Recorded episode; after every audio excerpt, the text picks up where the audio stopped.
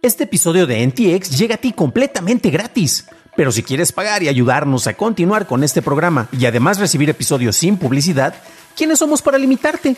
Descubre cómo hacerlo siguiendo la liga en la descripción del episodio. Many of us have those stubborn pounds that seem impossible to lose, no matter how good we eat or how hard we work out. My solution is PlushCare. PlushCare is a leading telehealth provider with doctors who are there for you day and night to partner with you in your weight loss journey. They can prescribe FDA-approved weight loss medications like Wagovi and Zepbound for those who qualify. Plus, they accept most insurance plans. To get started, visit plushcare.com slash weight loss. That's plushcare.com slash weight loss.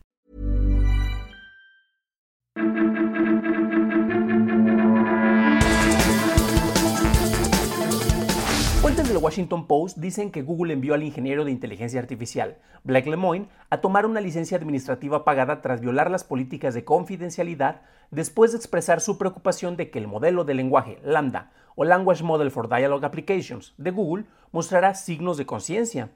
Google puso a Lemoine en dicha licencia el 6 de junio, luego de que buscó una cantidad mínima de consultores externos para ayudar en las investigaciones. Posteriormente publicó transcripciones de conversaciones de Lambda el 11 de junio. Brian Gabriel de Google dijo que un equipo de especialistas en ética y tecnólogos revisó las preocupaciones de Lemoine y dijo que no había evidencia de que Lambda hubiera cobrado conciencia.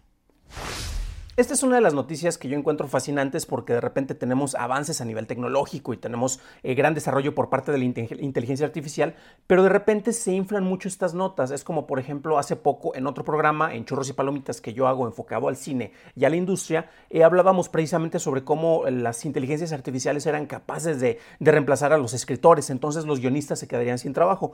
Yo hoy mismo hice un demo precisamente de cómo yo trabajando con una supuesta inteligencia artificial, que en realidad es un bot que se dedica a repetir palabras, eh, él y yo escribimos o coescribimos un pequeño guion. Y pues bueno, al, empezar a ver este, las pruebas con esto, pues ves que únicamente tomaba elementos de por aquí, por allá, no se preocupaba ni siquiera por tratar de, generar frases que fueran consecuentes y que frases que fueran consistentes con el lenguaje humano, solo estaba replicando elementos. Y esto es algo más o menos que eh, fue similar a lo que estuvo pasando con estas revelaciones. Distintos medios de información lo estuvieron retomando y decían, no, es que ya tenemos una inteligencia artificial que cobró conciencia porque eh, un científico de Google empezó a revelar información y en esta se ve que los diálogos eran muy reveladores y dentro de todas estas revelaciones pues estamos cada vez más cerca del Skynet y la humanidad se va a joder.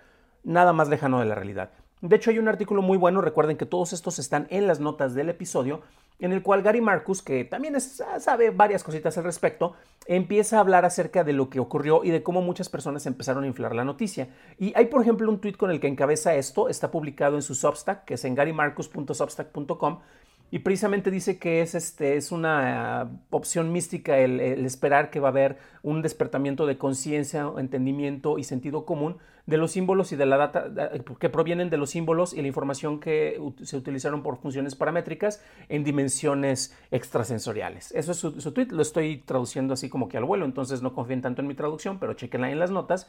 Y básicamente empieza a hablar acerca de cómo se están repitiendo como que vicios precisamente para el tratar de, sobrevalorar este tipo de herramientas.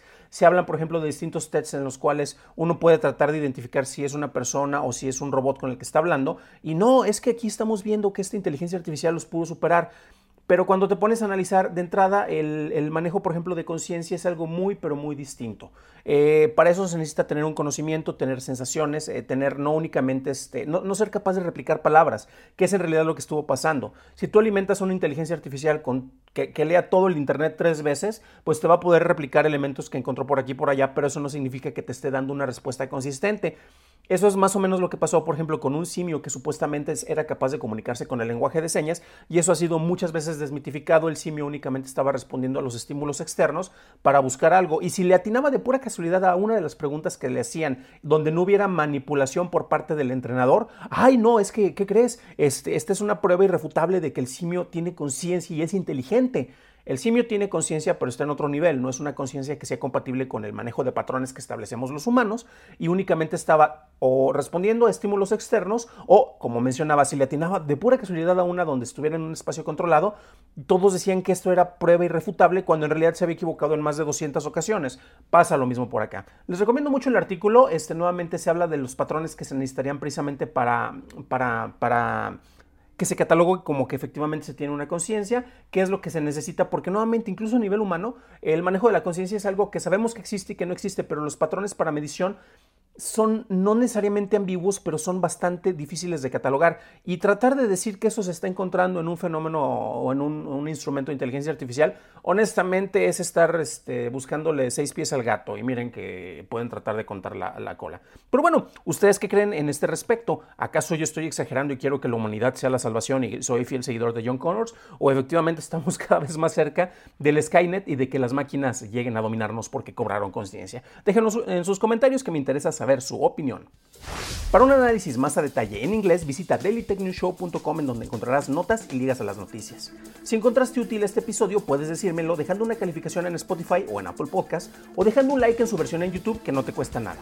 Gracias a nuestros nuevos suscriptores como Antonio Martins, Julio Fernando García, el maestro J. Lucero, Cecilia Mardones y Samuel V. Bienvenidos a bordo, camaradas. Eso es todo por hoy, gracias por tu atención, nos estaremos escuchando en el siguiente programa y deseo que tengas un genial inicio de semana. Thank you.